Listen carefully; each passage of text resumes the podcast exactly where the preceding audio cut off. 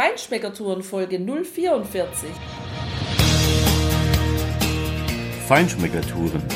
Der Reise- und Genuss-Podcast für Menschen mit anspruchsvollem Geschmack von Bettina Fischer und Burkhard Siebert. Hier lernst du außergewöhnliche Food- und Feinkostadressen, Weine und Restaurants kennen. Begleite uns und lass dich von kulinarischen Highlights inspirieren. Hallo und schön, dass du wieder bei uns bist. Heute startet unsere Piemont-Serie. Wir sind im Monferrato, einer wunderschönen Region im Piemont.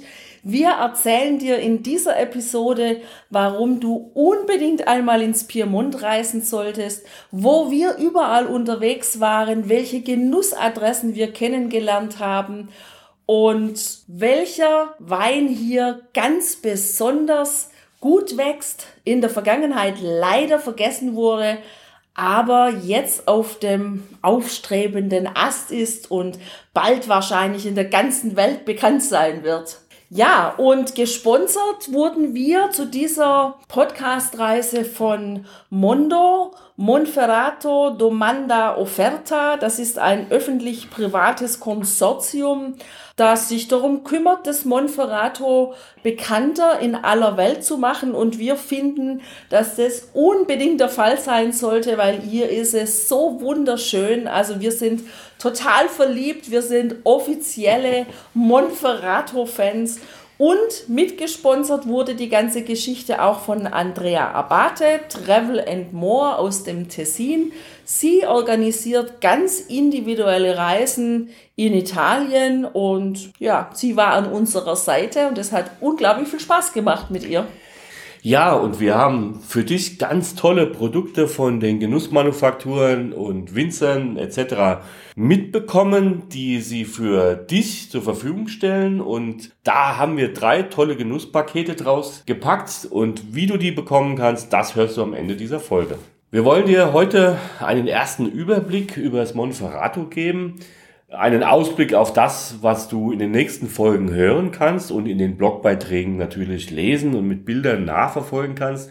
Apropos Ausblick, wir sitzen hier in Gabbiano in unserer wunderschönen Ferienwohnung, in unserem Apartment und blicken über die ganz weite, tiefe Po-Ebene, über den Fluss in seinem grünen Bett und den vielen Bäumen nebendran, über die Reisfelder, die alle unter Wasser stehen. Das sieht total cool aus weil es sieht so aus, als wären es ganz viele Fußballfelder nebeneinander, die einfach geflutet sind. Da wächst dieser wunderbare Arborio-Reis, aus dem die Italiener tollen Risotto zaubern. Und am Horizont siehst du die Alpen, den Alpenzug, der dann äh, Richtung Westen auch in den Mont Blanc-Massiv und die Savoyer Alpen gehen, die französische Haute-Savoie und natürlich Richtung Turin ein traumhafter Blick. Und diese Ausblicke, die haben wir schon am Beginn unserer Reise, als wir hier eingetroffen sind, genießen dürfen. Die sanft ansteigenden grünen Hügel dieses ja, unentdeckten Piemonts. Wenn man an Piemont denkt, denkt man an, natürlich an Alba. Man denkt vielleicht an Nutella. Da haben wir übrigens eine ganz tolle, richtig handwerkliche Alternativen hier entdeckt. Und man denkt an, ja, man denkt an Barolo und man denkt an Trüffel. Und an was man überhaupt nicht denkt, wenn man im Frühjahr hier ist, ist, dass hier an jeder Ecke, überall, überall blüht Holunder und Akazien. Und wir sind ja mit unserem Cabrio unterwegs und es ist echt ein Traum, weil wenn man da durch die Landschaft fährt, über diese Hügel in die Täler und dann wieder hoch zum nächsten Hügel und überall blüht alles weiß und man, man nimmt diesen Duft dieses Holunders und der Akazien auf, dann ist es einfach wunderschön. Das ist so genial zu genießen. Und dann sieht man überall diese Haselnussbäume, die Haselnussplantagen, weil wir befinden uns ja hier wirklich in der Haselnussregion, wo Haselnusspaste draus gemacht wird. Wir befinden uns in der Region der Agnolottis. Also hier sind die, die Piemonteser unglaublich stolz auf ihre Pasta, die sie da machen, die eben gefüllt gefüllte kleine Teigtaschen sind, die mit verschiedenen, ja, vorgekochten Braten gefüllt werden. Das kann vom Wildschwein sein oder vom Schwein oder vom Rind, vom Hase, was auch immer ja, denkbar und möglich ist. Und dann gibt's eben so einen schönen Fleischsugo dazu oder auch nur in Butter und Salbei geschwenkt. Oh, es ist einfach ein Traum hier. das stimmt und äh, es blüht nur mehr. Es gibt wunderschön diesen roten Klatschmohn heißt der, glaube ich, oder diese blauen Lupinen.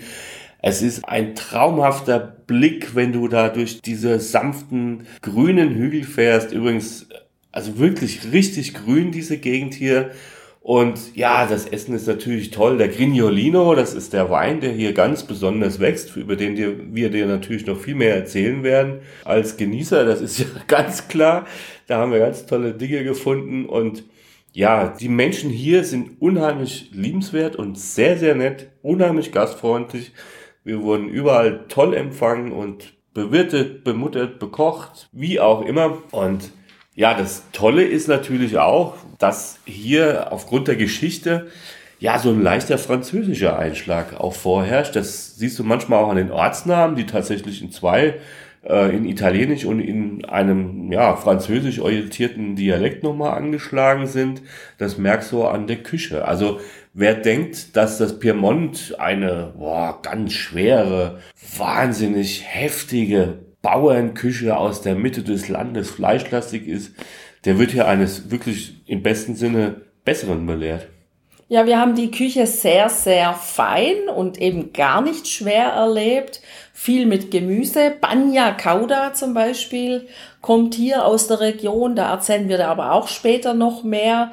Und was mir persönlich auch sehr gut gefällt hier, das sind diese kleinen Straßen. Und wenn wir sagen kleinen Straßen, dann meine ich Straßen, wo wirklich, ja, im besten Falle oftmals nur ein Auto Platz hat und wo ich gedacht habe, hoffentlich kommt uns jetzt nicht ein Laster oder ein Kleinbus entgegen, weil ich hätte nicht gewusst, wohin ich ausweichen soll. Da aber wirklich hier wenig Verkehr ist, zumindest jetzt im Frühjahr hier in der Region, ja, lässt es dich wirklich chillig hier über die Hügel durch die Täler fahren. Das ist eine total coole Region, um zu entspannen und für uns eine echte Alternative zur Toskana, weil sie wirklich von der Landschaft her vergleichbar ist mit der Toskana, viel, viel grüner und eben für uns aus Deutschland oder Österreich, wo immer du herkommst, ja, einfach auch näher zu erreichen ist. Deutlich ich meine, man näher. spart sich dann wirklich zwei, drei hundert Kilometer.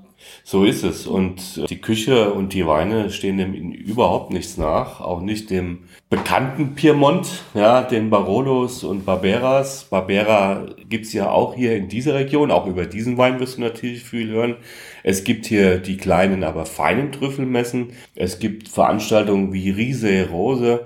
Auch das wieder ein Beispiel dafür, dass hier unheimlich viel mit Blumen auch in den kleinen Dörfern gearbeitet wird. Es gibt diese ganz tolle Rinderrasse, diese weißen Rinderfassone, über die wir oder über deren Verwendung in der Küche wir dir natürlich auch berichten, da wo wir ganz tolle Sachen gegessen haben. Und wir berichten dir über wunderbare, ganz super interessante und ausgefallene und chillige Unterkünfte, in denen wir eingeladen waren, in denen wir auch wohnen und essen durften und natürlich über super tolle Menüs, die die Italiener hier zaubern.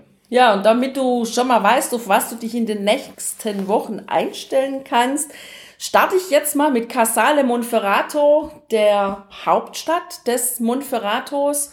Und da haben wir auch mit Elena aus dem Touristenbüro ein Interview gemacht und das hörst du ganz am Ende der Folge. Casale Monferrato, wir haben die Antica Drogeria Corino kennengelernt, die einen besonderen Kaffee macht. Wir waren in der Synagoge, im Dom, im Museum, im Ristorante Accademia, eine sehr feine Adresse. Wir haben Crumiri Rossi kennengelernt, das Castello und die Enoteca die im Castello untergebracht ist. Und übrigens, freitags ist hier Wochenmarkt. Das lohnt sich absolut. Wir fahren mit dir weiter nach Lou, eine kleine Ortschaft auf einem Hügel in der Nähe. Und dort haben wir im Palazzo Paleology essen und übernachten können. Das war ein ganz besonderes Erlebnis. Wir haben dort die Agribio Panificio Bisoglio besucht, eine Biobäckerei. Corilu, eine Nussmanufaktur. Und weiter geht's nach Cellamonte, in die Hacienda Casaccia, ein Bioweingut. Wir haben dort das Eco-Museo besucht, eine Salumeria, die, ja, es scheint, als ob sie aus dem letzten Jahrhundert wäre. Und wir haben dann den wunderbaren Rosen gerochen. Gerochen haben wir in Alta Villa, auch in der Grappa-Distillerie Mazzetti an wunderbaren Bränden. Und in Serra Lunga di Crea haben wir nicht nur die Heiligen Hügel besucht und die auch durchaus imposante Kirche. Wir haben auch das Ristorante di Crea besuchen dürfen und dort eine nette Verkostung auch bekommen. Wir haben die Pasticceria Ceruti kennengelernt und natürlich die Tenuta Tenaglia, die einer Deutschen gehört, nämlich Sabine Ehrmann. In Moncalvo waren wir in der Villa Cetro. Da waren wir eingeladen bei einem Privatmann, der uns seine Villa mit seinem wunderschönen Garten gezeigt hat. Wir haben das Museo Civico besucht, eine ganz schöne Ausstellung. Und wir haben in einem wunderbaren Restaurant, nämlich dem Corona Reale, gegessen. Weiter geht's nach Solongello. Dort haben wir in der Locanda dell'Arte übernachtet und in Mombello im Ristorante Rubini ein typisch piemontesisches Abendessen genießen dürfen. In Pontestura, da waren wir live dabei, wie in der Raviolo Ficcio, Sapore di una Volta, ganz frisch diese Agnolotti gemacht wurden. Wir waren in der Kirche, wir haben das Museum besucht, in dem die Ausstellung von Colombo Torosso gezeigt wird, einem ortsansässigen Künstler. Und wir haben in der Osteria Adria gegessen und wie immer wunderbare Weine dazu getrunken. ja, wunderbare Weine haben wir auch im Cas San Sebastiano in Camino verkosten dürfen. Der Besitzer hat uns auch sehr viel über die Geschichte des Grignolino oder die Weine überhaupt im Piemont erzählt. Sehr interessant und das ist ein wunderschönes Landgut in dem du auch jede Menge Gelegenheiten hast für ausgefallene Spa-Genüsse. Auch die werden wir dir dokumentieren. Ja, und dann sind wir in Gabbiano gewesen, wo wir jetzt auch in unserem Apartment sitzen. Dort auf dem Hügel thront ein wunderschönes Castello. Wir haben es von außen und von innen besichtigt. Wir waren auf dem Turm. Wir haben das Weingut gesehen. Wir haben die Weine dort probiert. Dann erzählen wir dir auch von einer kleinen Bar, einem kleinen Restaurante, das es in diesem kleinen Ort gibt. Und wir haben eine kleine Ausfahrt nach Murisengo gemacht, einer der beiden kleinen Orte, Murisengo und Moncalvo, wo es im Herbst kleine, feine Trüffelmessen gibt. Und zum Abschluss wirst du eine Folge hören über Cantavenna. Dort haben wir eine ganz sympathische Winzerin getroffen. Ihr Sohn ist Koch im Locanda del Rubino. Auch da werden wir dir über wunderbare italienische Genüsse erzählen. Wie du gehört hast, haben wir wirklich einen vielfältigen Ausblick, Einblick in das Monferrato bekommen. Es hat uns unglaublich gut gefallen hier und warum es uns so gut gefallen hat und warum du am besten auch mal hierher reist, das erzählt dir jetzt Elena im Interview, das wir im Touristenbüro geführt haben. Jetzt sind wir in der Touristinfo von Monferrato. Wir sind hier bei Elena und ich frage Sie mal, was die drei wichtigsten Gründe sind, warum man unbedingt nach Monferrato muss. Ja, Elena, can you tell us please uh, the three most important causes to come to Monferrato? Mm, well, three are not enough, I'm afraid. I think there are much, much or many, many more. First of all, um, as you have certainly seen, uh, it's a beautiful little but historical town full of beautiful monuments, churches, uh, old palaces.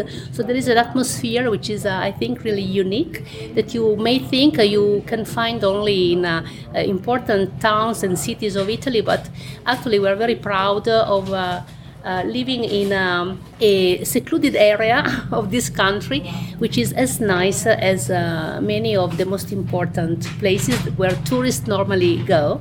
So let's say that the first reason is this uh, special atmosphere that you can feel while strolling in the streets of, uh, of the town. And especially the town center, yes, I think there is this special smell that uh, is so typical of uh, towns which were born in the Middle Age. It's a mixture of old and I don't know. I, I think it's very very charming, especially if you have the occasion to to stroll in Casale in uh, summer. Uh, it's nice to side these old buildings and you can uh, really feel uh, some emotions uh, uh, which are certainly connected to the beauty of the building itself and to the history of the town. Then the second reason, um, beside our architecture and our history, is certainly connected to Casale but also to the territory and uh, closely linked to the food and the wine that we have. And uh, I may remember the two most famous wines of the area, which are Barbera and uh, Grignolino, red wines, very nice, uh, maybe not so well known abroad, but uh, very interesting, I think. And together with this uh, food and wine, of course, uh, goes uh, the image of the territory. Casale used to be the capital of the Monferrato area in the past, uh, up to the beginning of the 18th century, but also the small villages and uh, the landscape and the countryside, and um, especially what we call the infernotto, which are typical cellar uh, carved in, uh, in the local stone. Okay, so these are uh, Uh, extremely unique. Uh, for this reason, we are now part of uh, the UNESCO World uh, Heritage. So we are very proud also of uh, the hills and of the little villages which surround the territory of Casale. And then more things, the people. People in Casale are extremely friendly. That's Right. yes, they may not speak. English normally or German, but uh, if you ask for information, they are certainly ready to uh, make you understand. And so, if you come, don't be afraid of uh, of asking people. You will find, as I said, very friendly people. And also, I would like to underline the fact that uh, more and more tourists actually are coming to, to this town for the reason I gave before. So people who know already know Italy are now ready to experience something different, uh, something uh, which is uh, extremely peculiar and maybe not yet part of the classic itinerary that a tourist would would make. We have really uh, lots of people who are maybe staying uh, at the lakes and uh, come and spend the day in, in Casale, then fall in love with the town, come back and stay longer. So this is something that we appreciate really very much. Yeah. And last but not the least, our typical cookies, the crumiri, which are biscuits um, born in Casale more than uh, 150 years ago and um, they have this funny shape. It is said that uh, they were shaped this way because uh, they wanted to reproduce uh, the shape of the mustache of uh, the old king uh, Vittorio Emanuele II. I don't know if it's true, but uh, it doesn't matter because what matters, yes, if the fact that they are actually delicious. So That's right. I don't know if uh, these are enough reasons for coming to Casale, but as I said, there are many more. So let's leave uh, to the people who will come uh, the pleasure of the discovery and the surprise. Yeah, Elena, thank you very much. You're welcome. I think uh, Monferrato is like a raw diamond which should be discovered. Yeah. We can subscribe all this. Okay, thank you. And yeah, then Thank you very much. But uh, one last question and a short answer, please. What would be your favorite recommendation for eating this evening at dinner? Oh, well, certainly agnolotti, which is this um, pasta filled with different kinds of uh, meat. And then uh, we have this typical uh, fried, mixed fried meat, fritto misto, which is again typically Piedmontese. Uh, I would recommend uh, to start uh, with agnolotti and go on with fritto misto. And as a starter, oh, we have so many starters really because it's it's one of the peculiarity of the um, Piedmontese cuisine to start with a lot of uh, small, not really finger food, but uh, yeah. small um, bites of different uh, little things, which are also very interesting. So if you go and eat somewhere, well, I would recommend to skip lunch if you want to, to have a good dinner because you must be ready to have normally a variety and a big amount of, uh, of food here. Okay. okay. And a good glass of Grignolino there. and Grignolino or Barbera that would complete uh, the festival, I would say. Sounds very good. Okay. We're looking forward to this evening. Thank you. Okay, you're welcome. Von vielen der genannten Adressen haben wir Präsente bekommen für dich. Wir haben so viel Präsente bekommen, dass wir drei Genusspakete gemacht haben und die werden wir in den kommenden Wochen auf Facebook in einem Gewinnspiel verlosen. Deshalb, wenn du dabei sein möchtest, wenn du eines der Präsente gewinnen möchtest, dann besuch uns ganz schnell auf Facebook. Unsere Seite heißt Feinschmeckertouren. Machen gefällt mir auf unserer Seite und bleib dabei, schau immer wieder drauf, wann wir das Posting machen und ja, die ganzen Erklärungen zum Gewinnspiel, die kannst du dann da sehen und wir wünschen dir auf jeden Fall jetzt schon ganz viel Glück, eines dieser Pakete zu gewinnen, denn du wirst sehen, das wird ein kulinarisches Highlight für dich werden. so sieht's aus und Jetzt kannst du dich als nächstes freuen auf eine Folge, in der wir dir über Casale Monferrato, die Hauptstadt der Region, berichten. Bis dahin, viel Spaß beim Genießen und Arrivederci. Ciao, ciao. Hier endet dein Genusserlebnis noch lange nicht. Komm rüber auf unsere Homepage feinschmeckertouren.de und schau dir die Bilder zu unserer Show an. Dort findest du auch wertvolle Links zu den heutigen Empfehlungen. Verpasst keine Neuigkeiten mehr und trag dich am besten gleich in unseren Newsletter ein. Wir freuen uns auf deine Anregungen für weitere Episoden und einen regen Austausch mit dir. Viel Spaß beim Genießen, denn du weißt ja, wahrer Reichtum besteht nicht im Besitz, sondern im Genuss. Deine Feinschmecker Guides Bettina und Burkhard.